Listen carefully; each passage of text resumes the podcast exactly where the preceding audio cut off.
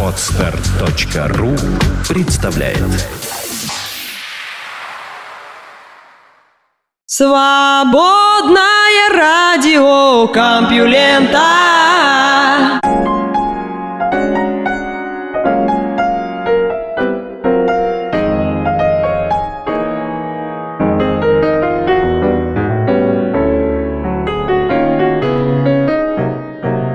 Здравствуйте, уважаемые слушатели свободного радиокомпьюлента. Меня зовут Лёша Халецкий. И вот, например, басня, произведение нравоучительного сатирического характера. Обязательно в конце присутствует мораль. А есть ли мораль у новостей? Или вообще новости должны только сообщать информацию, никак ее не объяснять, не развивать, не предлагать свое видение ситуации. Просто рассказать, что ехал грека через реку и получил повреждение конечностей из-за неосторожного обращения с речными существами? Или все-таки выяснить мотивы поступка греки, осудить ту партию, за которую он голосовал, покопаться в ротословной? Вот не знаю, как вы воспринимаете новости компьюленты. Видимо, раз слушаете, значит вам нравится. Да и нравоучениями мы вроде не злоупотребляем. Ладно, есть у меня тут пригоршня новостей, пора их вам рассказать. Поехали. Наука и техника. Сенсация. Лозоходство не помогает в обнаружении взрывчатки и наркотиков.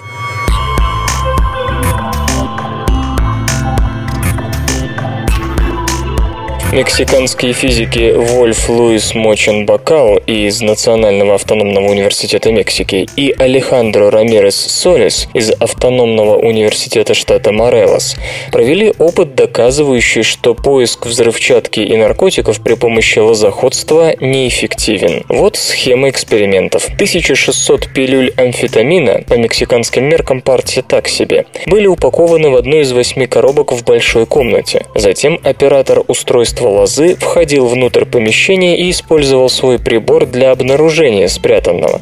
При этом он мог открыть только одну коробку, после чего ему указывали на ошибку и открывали ту упаковку, где действительно был амфетамин. В первых четырех опытах солдату-оператору сначала показывали, где лежит амфетамин, и он находил его с помощью лозы без единой ошибки. В последующих 20 подходах к снаряду ему ничего не показывали, и в итоге амфетамин был обнаружен в трех случаях из 20 20, что равно вероятности случайного события. Мы заключаем, что GT200, прибор для лозоходства, как средство обнаружения бесполезен, заявили герои этой новости по итогам эксперимента. Казалось бы, кому через полвека после начала полетов в космос понадобилось тестировать нечто столь вызывающее средневековое? Вы не поверите, но мексиканская полиция, и не только она, использует такого рода устройства в повседневной деятельности, и однажды случилось неизбежное. Данные, полученные таким путем, были представлены как доказательства в суде. Тут-то ученые и включились в процесс. Я знаю, вы сейчас, небось, говорите «Cuando se lee poco, se depara mucho, hay poca educación, hay muchas cartuchas». Переведу для тех, кто не знает испанский. Когда читают мало, стреляют много. Образования нехватка, зато патронов в избытке. Да, если в какой-то стране стреляют столько, сколько в Мексике, кстати, третье место в мире по числу убийств, убийств, а огромное их количество просто не регистрируется. Читающей ее не назовешь, это верно. Беда в том, что, как и предупреждали нас многие европейские мыслители, темные века, ранее бессодержательное словосочетание, беспричинно относившееся к раннему средневековью, действительно наконец-то наступили. И в нынешнем глобальном мире они, разумеется, не могли осчастливить одну только Мексику. Ну, вы, впрочем, и сами все знаете. Устройство GT200 производится в Великобритании, компанией, носящей носящее название Global Technical Ltd. Известна масса вариаций на тему этой лозы 21 века. Снификс, ADE651, HEDD1, ну, в общем, десятки их. Стоит GT200 всего ничего, 22 тысячи фунтов стерлингов. Это примерно 36 тысяч долларов за штуку. И вновь знаю, что вертится у вас на языке. Бизнес лежит по ту сторону добра и зла. Если есть возможность продавать лозу за 36 тысяч баксов, то нет таких преступлений, которые, тем более, что покупают наверняка только в тех странах, где много стреляют, то есть с неграмотным в научном смысле населением. Частично так и есть. Покупают полиция и частные структуры в Ираке, Пакистане, Ливане, Мексике, Саудовской Аравии. Там, правда, стреляют мало, но продавать здесь можно, ибо читают тоже мало. Таиланде, Иордании и Бельгии. Да, в Бельгии внезапно отличилась полиция одного из муниципалитетов. Более того, исключительно сходные устройства продавались частным лицам в Германии и Великобритании. Так что аве саекула обскура. Понравилось, видать, молодец. Хороший человек. Солонку спер. И не побрезговал. У латексного презерватива появилась альтернатива.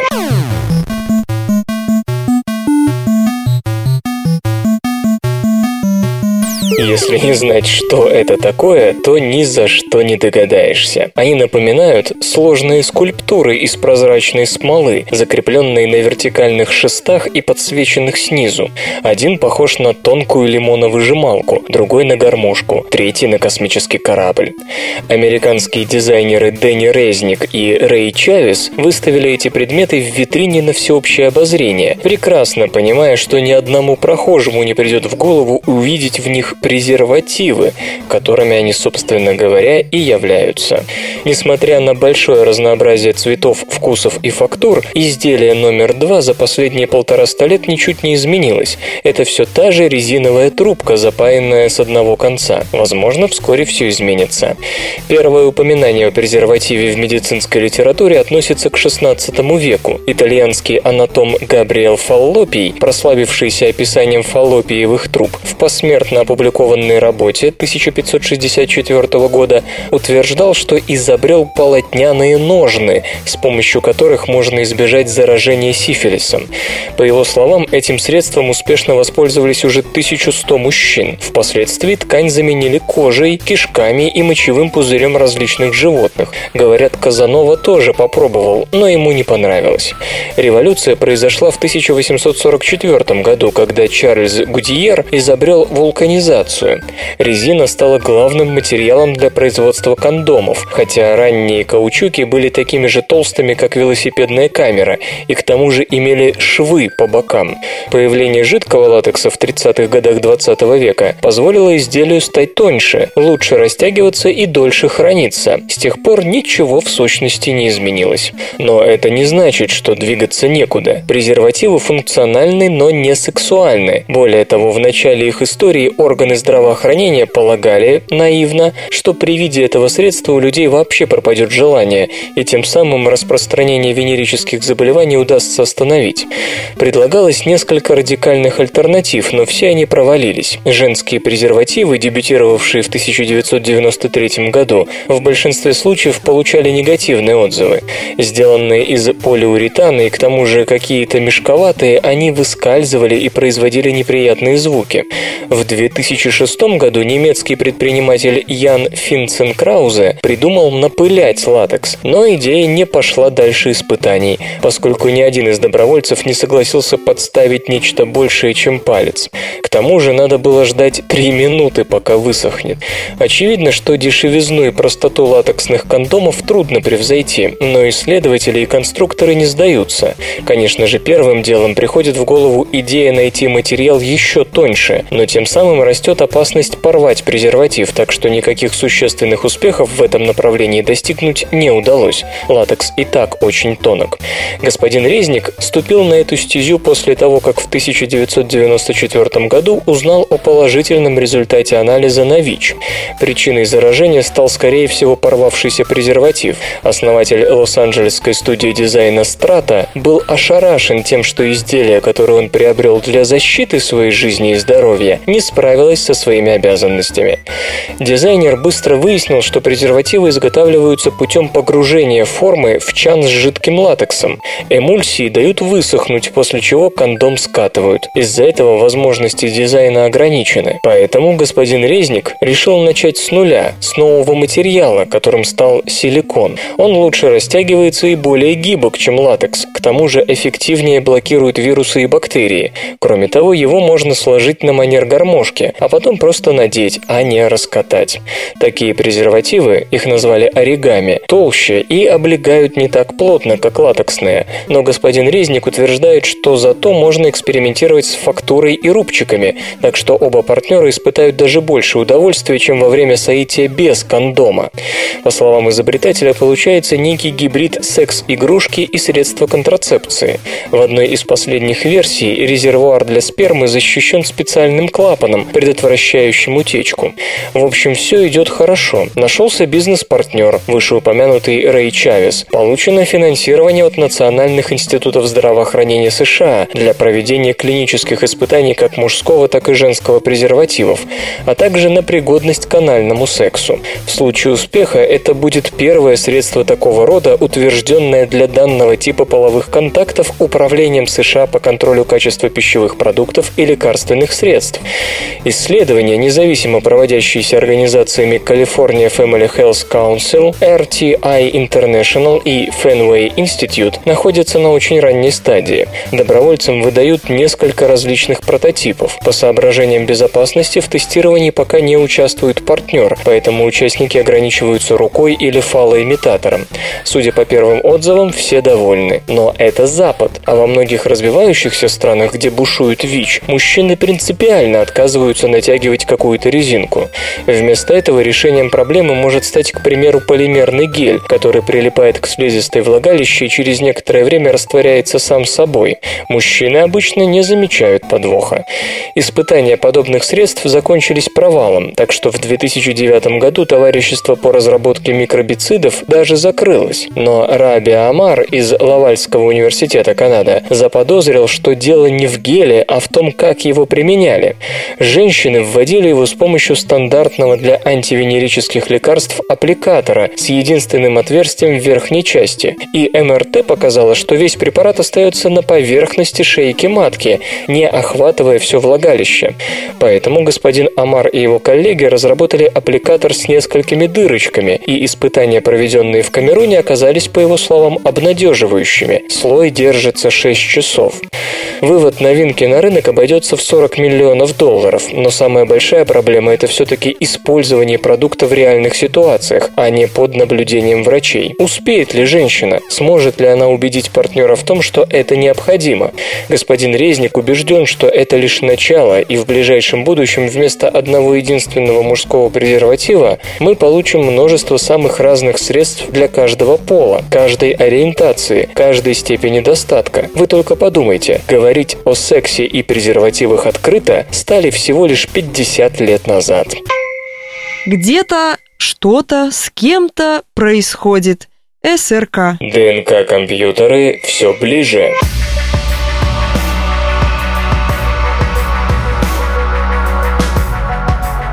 Последнее время ДНК привлекает к себе все больше внимания как альтернатива традиционным накопителям. Ее преимущество в ее емкости. Например, Европейская организация по ядерным исследованиям, ЦЕРН, оперирующая небезызвестным Большим адронным коллайдером, ежегодно производит 15 петабайт информации. Сколько для этого нужно жестких дисков или CD или магнитной пленки, можете подсчитать сами. А вот ДНК для этого понадобится всего около 7 граммов, если конечно, воспользоваться методом кодирования, предложенным группой исследователей из Европейской молекулярно-биологической лаборатории в Гейдельберге, Германия. Вообще говоря, не так давно мы уже рассказывали о революционной работе специалистов из Гарварда, чей метод позволяет записывать информацию в ДНК без участия живой клетки. В своих экспериментах ученые из Германии оперировали тем же количеством информации, что и гарвардцы, примерно 5 миллионов 200 тысяч бит. В чем же различие двух способов? В технологии кодирования. Ученые из Гарварда использовали простой код, в котором разные основания ДНК соответствовали нулю, аденин и цитозин, или единице, гуанин и тимин. Такой способ часто приводил к появлению длинных фрагментов, состоящих из одной буквы, а секвенирующая машиной на таких монотонных кусках склонна ошибаться, то есть появляется ощутимый риск искажения информации. Исследователи из Германии усложнили код, сделав так, чтобы каждому байту, который, как известно, равен 8 битам, соответствовало некое слово из пяти букв оснований, например, А, А, С, Т, Т. Кроме того, они разбили весь массив информации на перекрывающиеся ДНК-фрагменты по 117 нуклеотидов, в которых, согласно исходной работе, содержался также адрес этого конкретного информационного куска. Взаимное перекрывание позволило проверить ошибку, определив положение информационного фрагмента относительно трех других.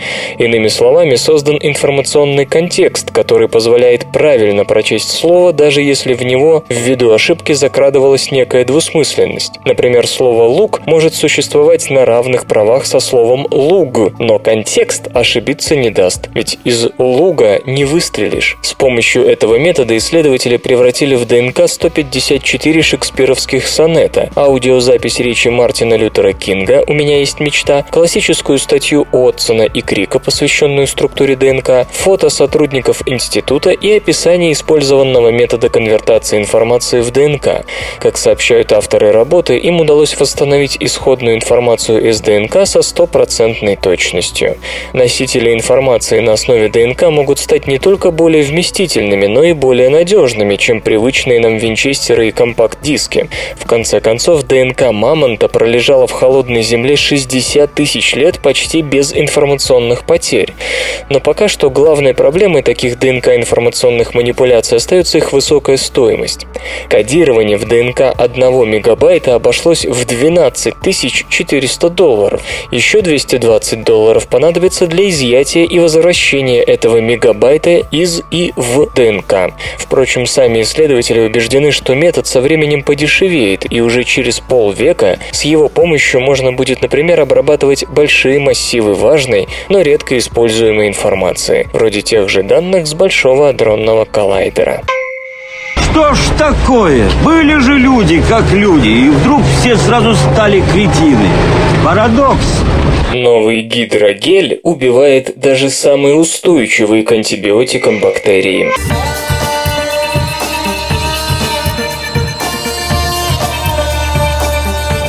Спирт и многие моющие средства на основе хлора неплохо дезинфицируют, однако в ряде медицинских приложений их применение не очень удобно, а менее жесткие по последствиям средства часто не столь эффективны. Так называемые супербактерии, устойчивые к массовым антибиотикам, давно не новость. Особенно опасны в этом отношении биопленки, конгломерат микроорганизмов, расположенных на какой-либо поверхности.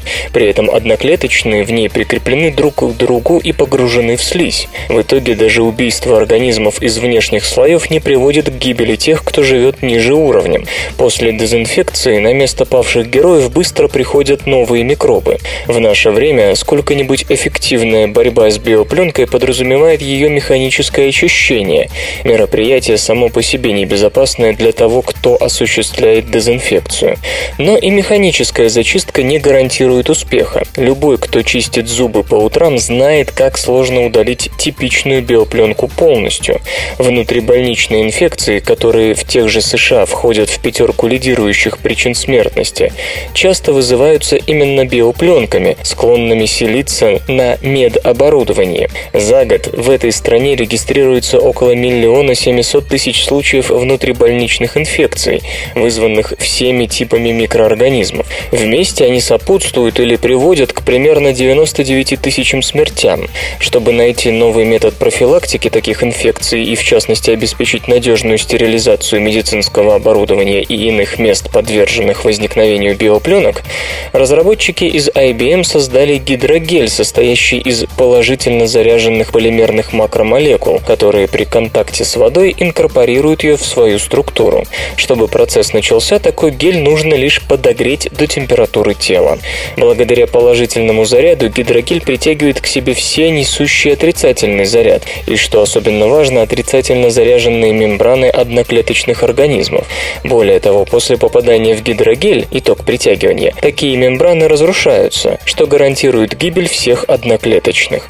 Механизма возникновения устойчивости к такому методу дезинфекции у бактерий нет в принципе. Если мембрана потеряет свой отрицательный заряд, она перестанет функционировать, и бактерия в любом случае погибнет, так что устойчивых к новому гидрогелю микроорганизмов, по всей видимости, видимости просто не может быть.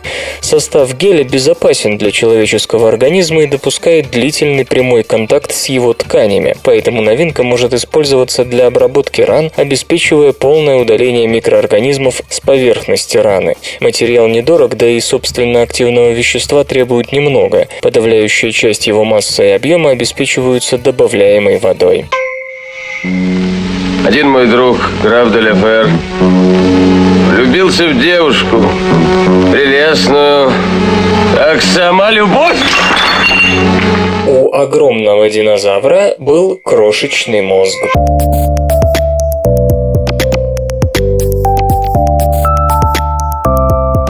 Фабьен Кноль из Национального музея естествознания Испания и его коллеги проанализировали череп ампелозавра, жившего 70 миллионов лет назад. Останки этого гигантского динозавра были найдены в 2007 году в Куэнке при строительстве высокоскоростной железнодорожной ветки, соединившей Мадрид с Валенсией. Он относится к зауроподам, крупнейшим травоядным в истории планеты. Но несмотря на свои размеры, динозавр, судя по результатам сканирования внутричерепной полости и трехмерной реконструкции, обладал мозгом размером с теннисный мячик. Судите сами. В длину ампелозавр достигал 15 метров, а мозг не превышал 8 сантиметров. В этой группе животных мы не наблюдаем увеличения размеров мозга со временем, в отличие от млекопитающих или птиц, комментирует Лоуренс Уитмер из Университета Огайо. По-видимому, в том, что касается мозга динозавров, эволюция нашла чрезвычайно удачную формулу и с тех пор фокусировалась на других других вещах.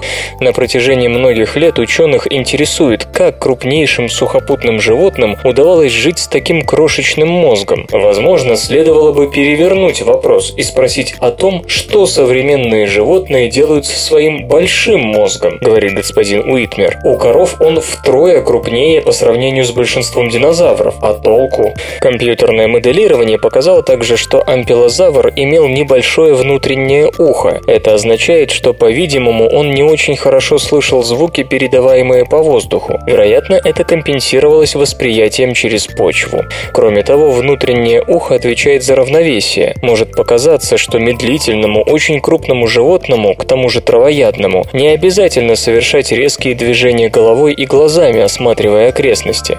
Но предыдущая работа господина Кноля, трехмерная модель Spinophorosaurus nigeriensis, показала, что у этого зауропода внутреннее ухо было было развито хорошо. Странно, что при сравнительно одинаковой форме тела морфология этого органа так сильно разнится. Возможно, раскатку следует искать в том, как держали голову разные зауроподы, близко к земле, пощипывая травку, или задирая ее, чтобы добраться до верхних веток, как жирафы.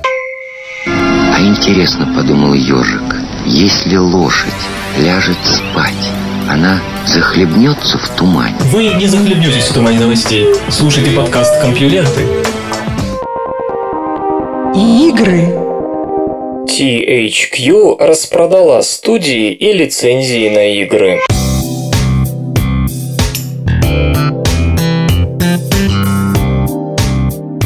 THQ перестала существовать как игровое издательство. У компании больше нет собственных студий, проектов и лицензий. Все ушло с молотка на завершившемся вчера аукционе. Итак, после того, как в прошлом году THQ инициировала процедуру банкротства и перешла под внешнее управление фирмой Clear Lake Capital Group, стабилизировать финансовое положение не удалось. Единственным способом заработка с одновременным сокращением издержек осталась продажа активов. Самые горячие торги развернулись за студию Relic Entertainment. По заявлению анонимного источника, ставки делали Electronic Arts, Ubisoft, Warner Bros. и многие другие. Но на максимальную отважилась Sega, заплатившая за Relic 26 миллионов 600 тысяч долларов. Кстати, следующей была Zenimax Media, предлагавшей 26 миллионов 300 тысяч. Не совсем ясно, включены ли в сделку текущие проекты студии и лицензии, такие как Company of Heroes 2 и и Warhammer 40 тысяч? Скорее всего, да, ведь по мнению аналитиков, к примеру, так считает Майкл Пачтер из Wedbush Morgan, студия без игр вряд ли стоит больше 15 миллионов. Не забудем также, что в декабре Sega уже получила права на фэнтези-версию Warhammer, поэтому покупка и дальнейшее развитие стратегии под брендом Warhammer 40 тысяч – шаг вполне логичный. THQ Montreal перешла под контроль Ubisoft, заплативший за нее 2,5 миллиона. Больше на эту студию никто не покушался. Тот же покупатель пытался обзавестись компанией Volition. Вы ведь играли в серию Saints Row.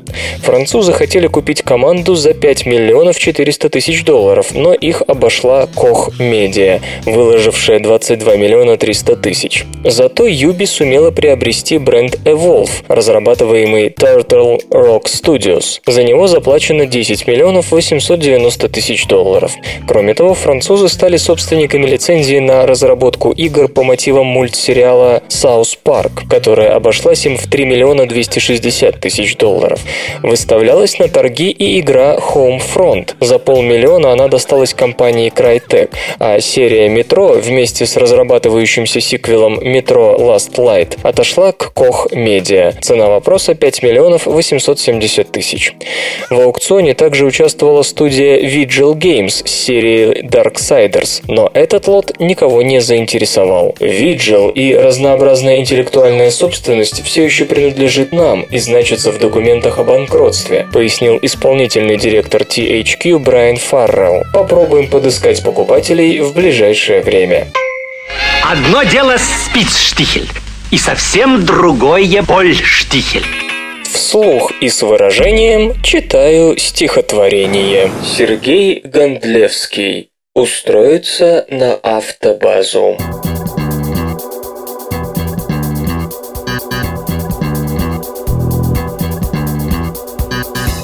Устроиться на автобазу и петь про черный пистолет. К старухе-матери ни разу не заглянуть за 10 лет. Проездом из Газлей на юге с канистрой кислого вина одной подруге из Калуги заделать сдуру пацанам. В Рыгаловке рагу по средам, горох с треской по четвергам, божиться другу за обедом, впаять завгару по рогам. Преодолеть попутный гребень тридцатилетия, чем свет возить налево лес и щебень, и петь про черный пистолет. А не обломится халтура уснуть щекою на руле, спросонья вспоминая хмуро Махаловку в Махачкале.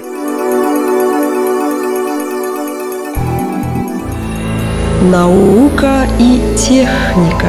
НАСА разрабатывает шестиногий транспортер для лунной базы.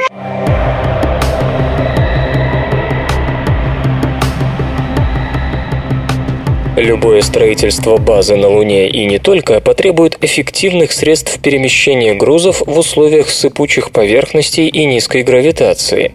Именно для таких условий инженеры из лаборатории реактивного движения НАСА создают транспортер «Атлет» All Terrain Hex Limbed Extraterrestrial Explorer – вездеходный шестиногий внеземной исследователь. Все его ноги сгибаются, причем каждая в семи суставах. Общее манипулирование ими слегка напоминает напоминает движение паука. С одной поправкой, каждая конечность заканчивается колесом, чтобы на относительно гладких поверхностях механизм мог катиться. Если же на пути встанет препятствие, которое атлет не сможет переехать, он перешагнет его.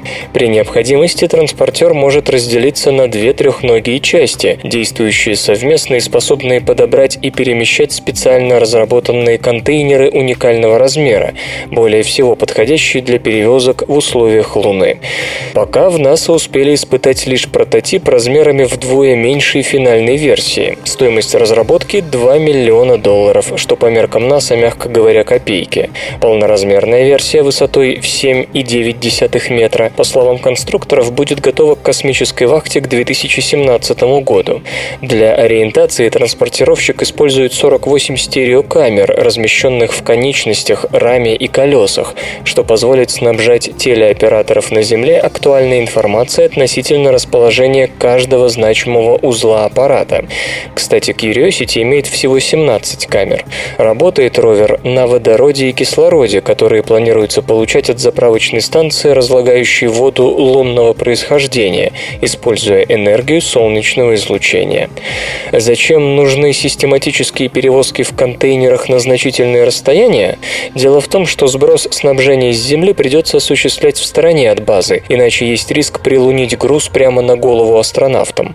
Проект, на первый взгляд, кажется относительно сложным, однако ничего нерешаемого с технической точки зрения в нем нет.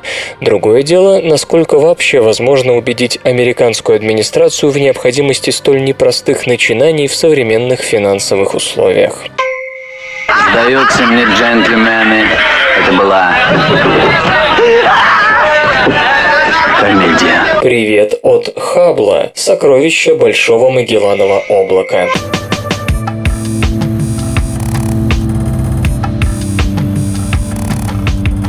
До Большого Магелланова облака, спутника Млечного Пути, почти 200 тысяч световых лет. В медленном, долгом танце вокруг нашей галактики огромные облака газа сжимаются и формируют новые звезды, которые в свою очередь подсвечивают газовые облака, даруя нашему глазу буйство цвета. Не без помощи космического телескопа Хаббл, конечно. Большое Магелланово облако переполнено активными областями звездообразования. От туманности Тарантул, ярчайшей звездной колыбели в наших космических окрестностях до объекта LHA-120N11 по этой маленькой и неправильной галактике разбросано множество светящихся туманностей, которые служат верным признаком рождения новых звезд. Облако находится в идеальной позиции для наблюдения и, в частности, для изучения процессов, связанных с образованием светил. Во-первых, оно расположено в небе довольно далеко от плоскости Млечного Пути, и его не затмевают ни ближайшие к нам звезды, ни пыль в центре галактики. Во-вторых, до него рукой подать, менее одной десятой расстояния до галактики Андромеды, ближайшей к нам спирали, да и обращено оно к нам лицом. LHA-120N11, или просто N11, особенно яркая область Большого Магелланова облака. Ее составляют несколько смежных районов газа и звездообразования. Звездные скопления NGC 1769 и NGC 1763 наиболее яркие из них. В центре темный палец пыли закрывает большую часть света, в то время как туманности состоят в основном из водорода, элемента самого простого и распространенного во Вселенной. Пылевые облака содержат более тяжелые и сложные элементы, которые идут на создание каменистых планет вроде Земли. Более мелкая, чем домашняя, эта межзвездная пыль, она скорее похожа на дым, представляет собой материал, выброшенный погибшими звездами. Данные, которые легли в основу этого изображения, нашел и обработал Джош Лейк, школьный учитель астрономии из штата Коннектикут, который принял участие в конкурсе Hubble's Hidden Treasures и выиграл его. Участникам этого мероприятия предлагалось покопаться в необозримом архиве Хаббла и отыскать там то, что еще не превратилось в красивую фотографию. Победной работой стало изображение, которое подчеркивало контраст между излучением водорода и азота в N11. Эта иллюстрация – плод дальнейших трудов господина Лейка с применением фильтров в синей, зеленой и ближней инфракрасной частях спектра. Валерьян, я тебе один умный скажу, но только ты не обижайся. Ты и она не две пары в собаке. Собак удалось приручить благодаря человеческой пище.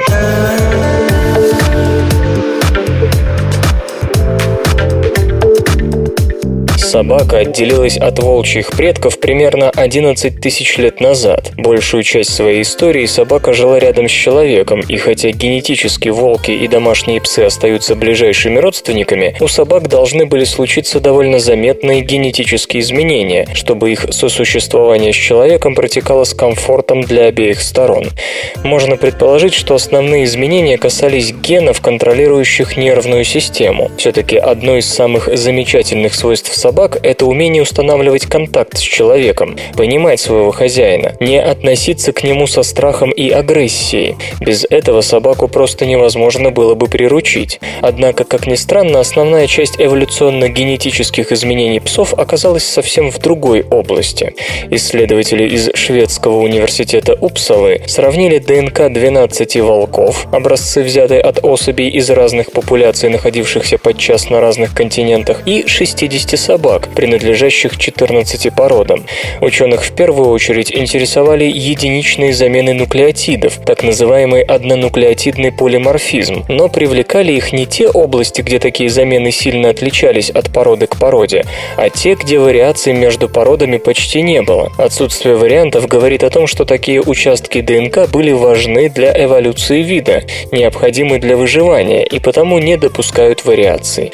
Неизменяемых участков насчитали 36 и содержали они 122 гена. К мозгу имели отношение 19 фрагментов ДНК, 9 из которых были необходимы для развития нервной системы, а другие, как ни удивительно, были связаны с пищеварением. Так у собак оказалось 30 копий гена амилазы, фермента, который расщепляет крахмал. Крахмал, вообще говоря, растительный субстрат, и у волков, например, под амилазу отведено всего две копии гена, по одной на каждой из гомологичных хромосом. Собакам же зачем-то понадобилось усилить расщепление крахмала. Больше генов означает больше белка, и в итоге собаки расщепляют этот полисахарид в пять раз лучше, чем волки. Число копий гена амилазы различается и у людей. Те, у кого питание включает много растительных углеводов, например, японцы и белые американцы, располагают большим числом копий гена амилазы. То есть, очевидно, генетические изменения у собак произошли с трансформацией рациона, когда псы стали получать пищу с человеческого стола. И эти изменения оказались столь важны, что до сих пор сохраняются без модификаций у всего собачьего племени. С другой стороны, и волки, и собаки обладают одинаковым числом гена мальтазы, которая также необходима для переваривания крахмала. Однако между волками и собаками в этих генах есть существенные различия. Собачий белок получается длиннее, что характерно для растительноядных животных, вроде коров или кроликов, и всеядных, вроде лемуров и крыс. Итак, повторю уже прозвучавший вывод. Волк превратился в собаку во многом благодаря богатой углеводами пищи с человеческого стола. Правда, тут есть еще одно важное следствие, которое авторы работы подчеркивают в своей статье, появившейся в Nature.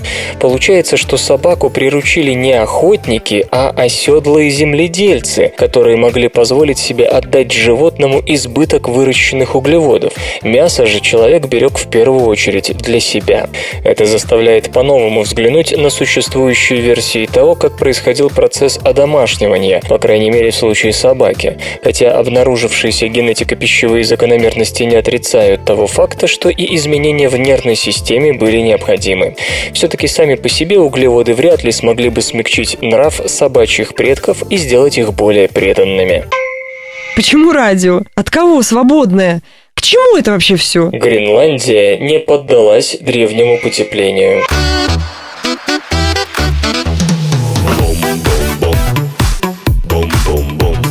Течение нескольких исключительно теплых дней прошлого июля Гренландия превратилась в колоссальную лужу. Даже в самых холодных областях крупнейшего в мире острова началась оттепель и прошел дождь. С новой силой вспыхнули опасения по поводу будущего ледников, которые, растаяв, способны повысить уровень мирового океана на 7 метров. Но анализ ледовых кернов показал, что гренландский ледовый щит тает не так легко, как может показаться. С другой стороны, выяснилось, что Антарктида может внести более более значительный вклад в повышение уровня моря, чем считалось. Керн длиной 2540 метров, добытый на северо-западе Гренландии, содержит один из старейших образцов льда острова, восходящий к Рис-Вюрмскову междуледниковью. В зависимости от региона оно также называется Эемским, Микулинским, Казанцевским и Сангамонским, которое продолжалось примерно 130-115 тысяч лет назад. Это был последний теплый период перед сегодняшним наступлением наступившим около 12 тысяч лет назад. Хотя считается, что рисвюрмское потепление было вызвано смещением орбиты и оси вращения Земли, оно рассматривается как хорошая модель антропогенного изменения климата, ожидаемого в ближайшие столетия. Хотя корректность этой точки зрения оспаривается. Образец добыт по проекту North Greenland Amian Ice Drilling, в котором участвовали 14 стран. На бурение и анализ ушли 4 года. Дорте Даль Йенсен из Копенгагенского университета, руководившая работами, отмечает, что нижние слои оказались сильно деформированными из-за постоянного движения ледникового покрова, поэтому их изучение потребовало больше силы времени, чем предполагалось. Тем не менее, все трудности были преодолены, и образец подвергся тщательному, слой за слоем сравнению с кернами из Антарктиды и другими кернами из Гренландии. Действительно, в Ээмском периоде было тепло. Соотношение изотопов кислорода и азота говорит о том, что примерно через 6 тысяч лет после начала межледниковья температура на северо-западе острова была где-то на 8 градусов по Цельсию выше сегодняшнего среднегодового показателя, который равен минус 25 градусов. Но ледниковый покров при этом не стал значительно тоньше, чем нынешние 2,5 километра, судя по содержанию воздуха в Керне, который коррелирует с высотой над уровнем моря. Перед потеплением ледник был примерно на 200 метров толще, чем сейчас, а после шести тысячелетий оттепели потерял лишь чуть больше одной десятой толщины, опустившись на 130 метров ниже современного уровня, после чего оставался стабильным до конца периода. Столь незначительное таяние обнадеживает, но существует вероятность, что реконструкция является неполной, поскольку она отражает положение дел только в одном месте.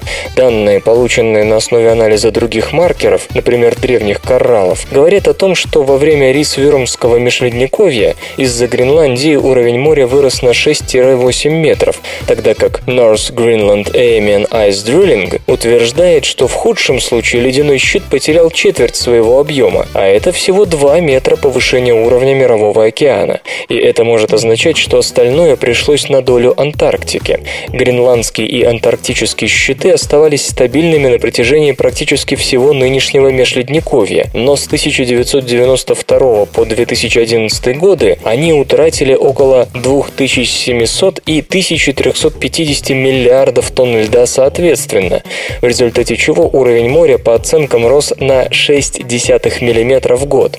Есть мнение, что к 2100 году из-за этого уровень Мирового океана может вырасти от 50 сантиметров до метра 20 сантиметров относительно текущего показателя. И хотя Гренландия сейчас теряет лед активнее южного коллеги, вскоре ситуация может измениться. Некоторые части Антарктики теплеют почти вдвое быстрее, чем считалось, и ледники Западной Антарктиды в последние десятилетия приблизились к опасному порогу. Кроме того, повышение моря в Ээмский период, по-видимому, происходило резкими скачками, а не постепенно. То есть нынешний рост уровня Мирового океана может ускориться. Угрозы для цивилизации пока нет, но многие прибрежные районы столкнутся с большими неприятностями. Считаю до трех, а потом как дам больно. Синестетические ассоциации зависят от памяти.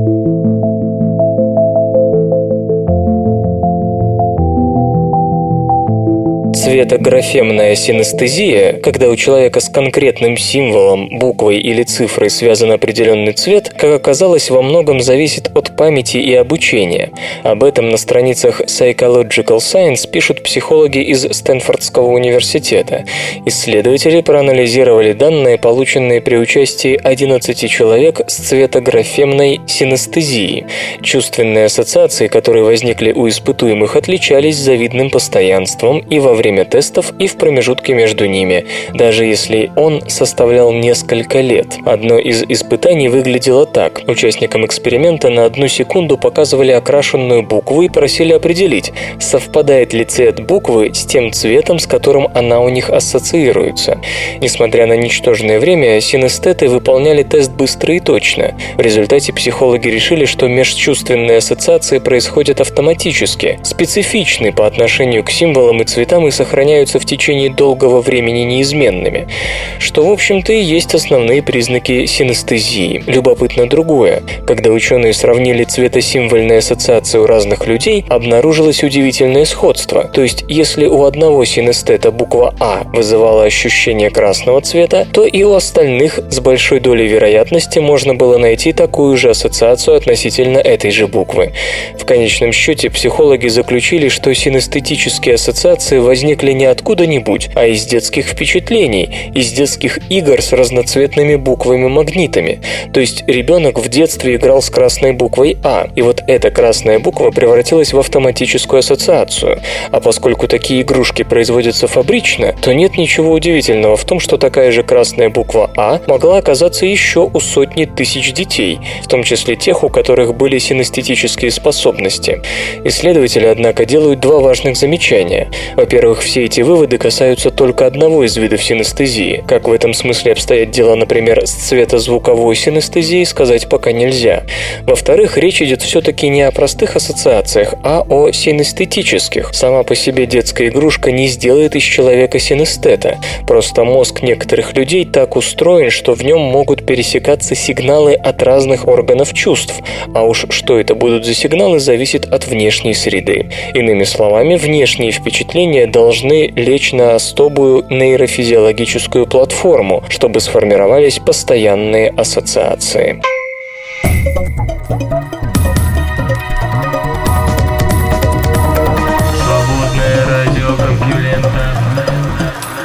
Исторический анекдот. У дочери писателя Льва Николаевича Толстого Александры можно прочитать об одном из посетителей Ясной Поляны.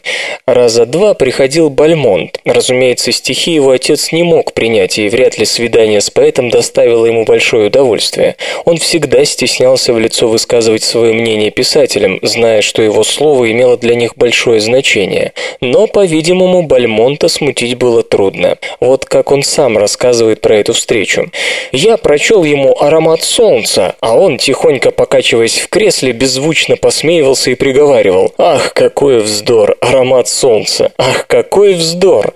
Окончание этой истории, почти водевильное, приводит Бунин. Это был человек, пишет он об Альмонте, который всю свою жизнь поистине изнемогал от самовлюбленности, был упоен собой, уверен в себе до такой степени, что однажды вполне простодушно напечатал свой рассказ о том, как он был у Толстого, как читал ему свои стихи и как Толстой помирал со смеху, качаясь в качалке. Ничуть не смущенный этим смехом, Бальмонт закончил свой рассказ так. «Старик ловко притворился, что ему мои стихи не нравятся». Железо и гаджеты. Nokia готовит Windows смартфон с 41 мегапиксельной камерой.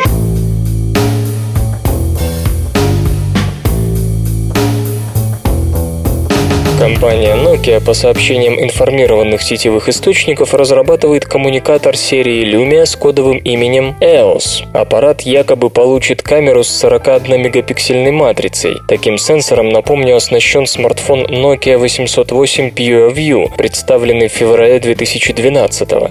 В этой модели задействована фирменная технология супердискретизации. При разрешении в 2, 5 или 8 миллионов точек зумирование происходит без потери четкости за счет того, что несколько пикселов объединяются в один для создания кадров с максимальной степенью контрастности. Поддерживается также запись видео в формате Full HD со скоростью 30 кадров в секунду. В отличие от смартфона Nokia 808 PureView, выполненного на платформе Symbian, аппарат EOS будет использовать операционную систему Windows Phone. Отмечается, что он получит корпус из алюминия. Не исключено, что новинку продемонстрируют на выставке Mobile World Congress 2013. Послушай, у вас несчастные случаи на стройке были? Не, пока еще ни одного не было. Будет. Наука и техника. Gravity Space. Умный пол-экран.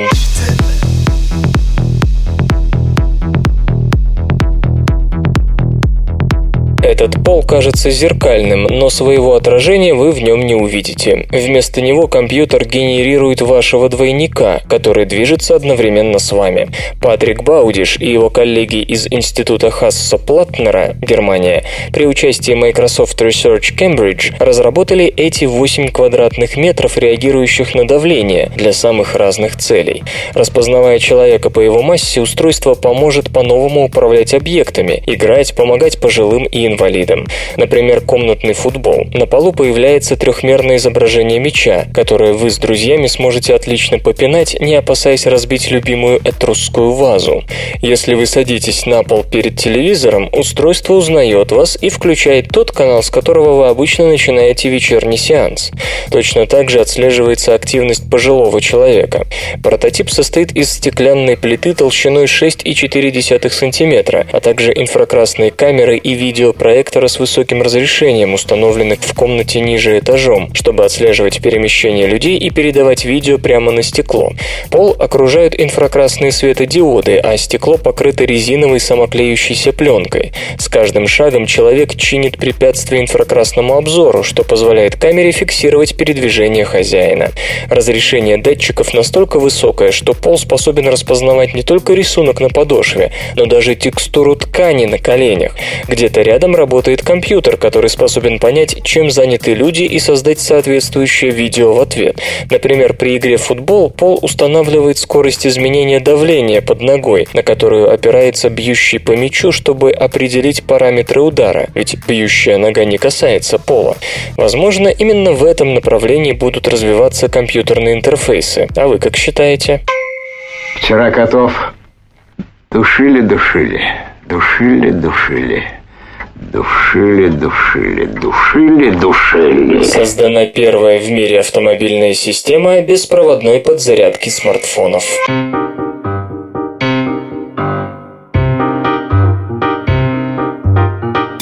Технология беспроводной подзарядки аккумуляторных батарей QI, разработанная консорциумом по беспроводному питанию, найдет применение в автомобилях. Корпорация Denso объявила о создании первого в мире зарядного устройства на основе стандартно QI, предназначенного для интеграции в транспортные средства.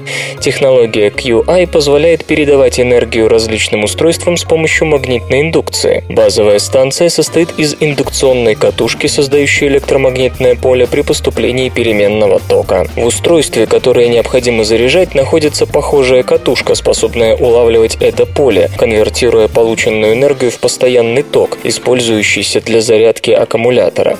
Система Denso на первых порах будет использоваться в седанах Toyota Avalon Limited, предназначенных для американского рынка. Для восполнения запаса энергии аккумуляторной батареи и мобильного устройства, скажем, коммуникатора, его достаточно положить на специальную площадку. Судя по иллюстрациям, располагаться она будет рядом с рычагом коробки передач. Зависимое телевидение-калькулятор. Молекулярные накопители информации стали проще.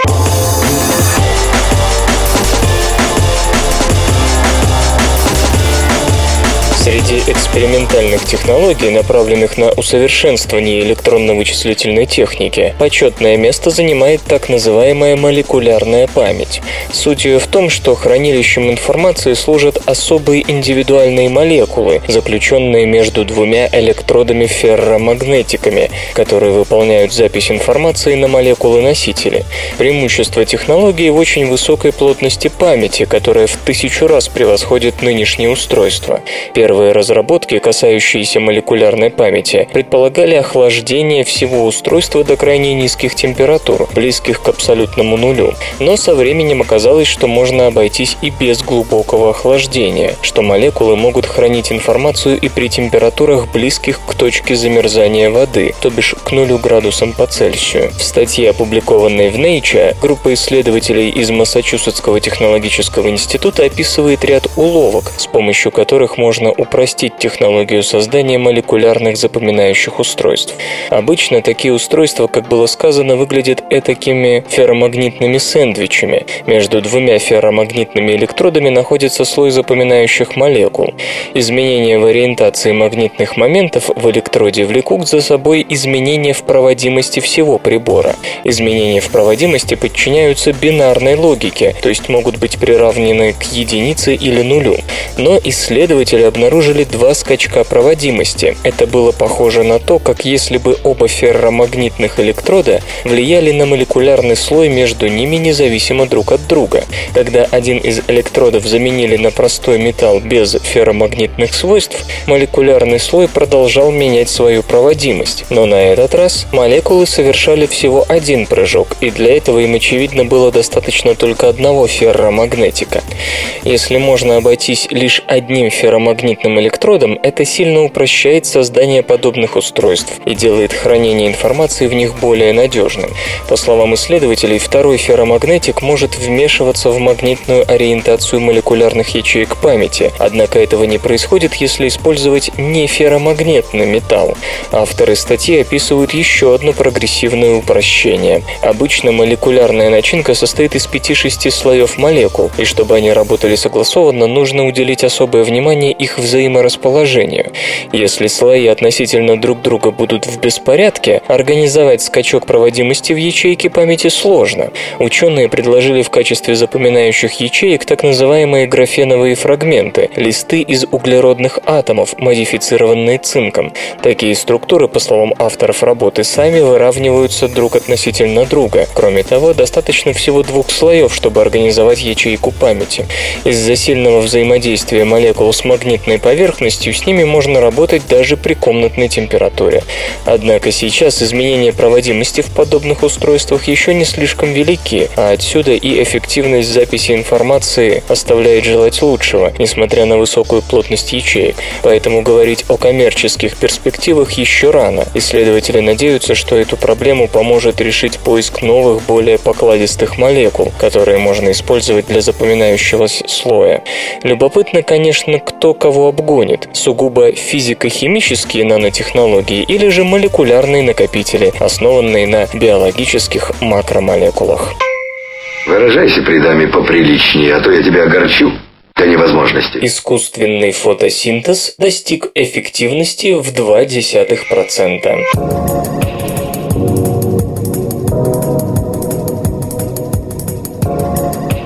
Исследователи из компании Panasonic под общим руководством Масахиру Дигучи создали процесс, который они называют системой искусственного фотосинтеза.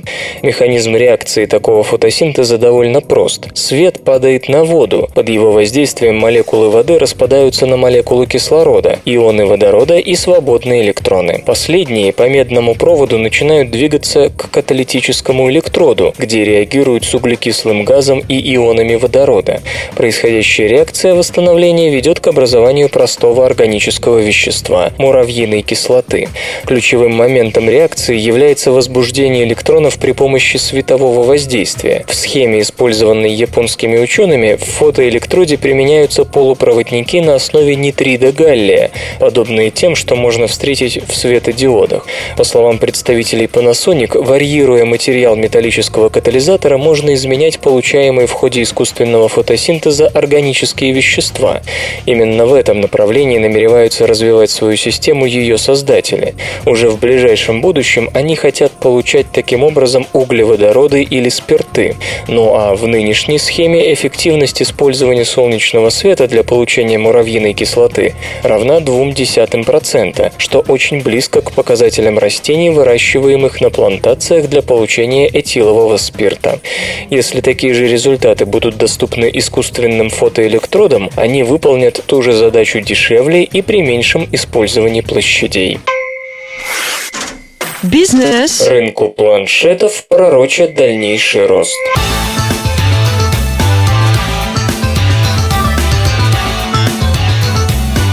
Компания ABI Research обнародовала прогноз по мировому рынку планшетных компьютеров на текущий год. В 2012 по различным оценкам по всему миру было реализовано от 120 до 130 миллионов планшетов на различных программно-аппаратных платформах. iPad заняли 53,8 рынка против 56,3% в 2011 году. Доля Android-устройств в общей массе продаж по предварительным данным выросла с 39,8 до 42,7%. ABI Research полагает, что в нынешнем году объем рынка планшетов достигнет 145 миллионов единиц. Крупнейшим регионом сбыта останется Северная Америка, на долю которой придется более 50% продаж. Другие аналитики делают еще более оптимистичный прогноз, полагая, что спрос на планшеты в 2013 достигнет 170-180 миллионов штук, из которых более 60% придется на устройство с диагональю тачскрина от 7 до 8 дюймов. Росту спроса способствует появление относительно недорогих моделей планшетов, а также повышение интереса к этим устройствам среди бизнес-пользователей.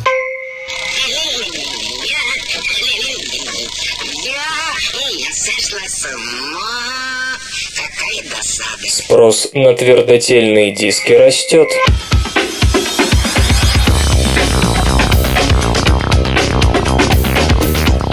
Компания iSupply обнародовала прогноз по мировому рынку твердотельных накопителей на 2013 год. По оценкам, в 2012 было продано приблизительно 39 миллионов SSD-дисков на основе флеш-памяти. Гибридные винчестеры не учитываются. В нынешнем году, как ожидается, поставки увеличатся более чем в два раза, до 83 миллионов штук.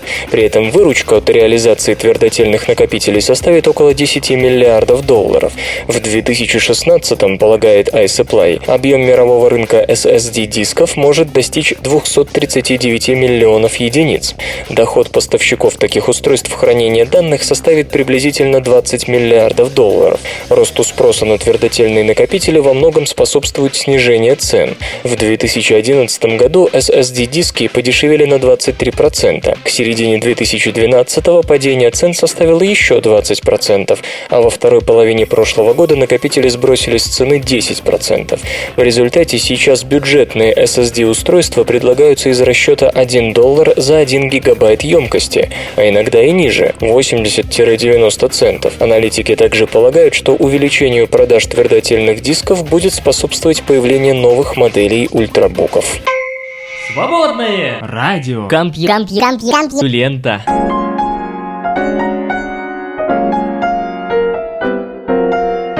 Все, басня подошла к концу, никакой морали в конце не будет, так что это, видимо, неправильная басня. В любом случае, вы слышали Лешу Халецкого, а следующий выпуск свободного радиокомпьюлента завтра. Обещаю и удачи вам. Свободное радиокомпьюлента. Скачать другие выпуски подкаста вы можете на podster.ru